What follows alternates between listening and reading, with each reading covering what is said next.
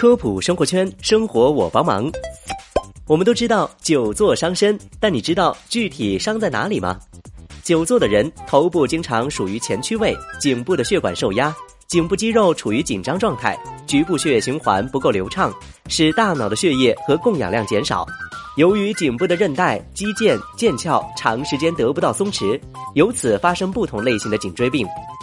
很多上班族的女性由于长期久坐，月经前和月经期经常会有剧烈的疼痛，这是因为久坐加上缺乏运动，以致气血循环障碍导致的。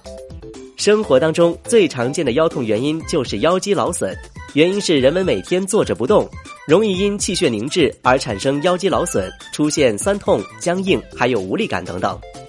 如果你是久坐绝不站着的人，当你摄入的热量大于消耗的热量时，体内的脂肪容易堆积，体重上升。医学界所说的死亡五重奏：血脂高、血糖高、血压高、冠心病、中风，都与肥胖直接相关。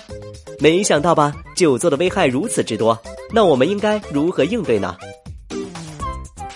第一，每小时站立一次，起来倒杯水，或者是在走廊里转一转，做一些简单适度的运动，比如扩胸运动、伸懒腰，还有垫脚尖，有利于人体的血液循环，预防久坐的危害。第二就是随时随地说走就走，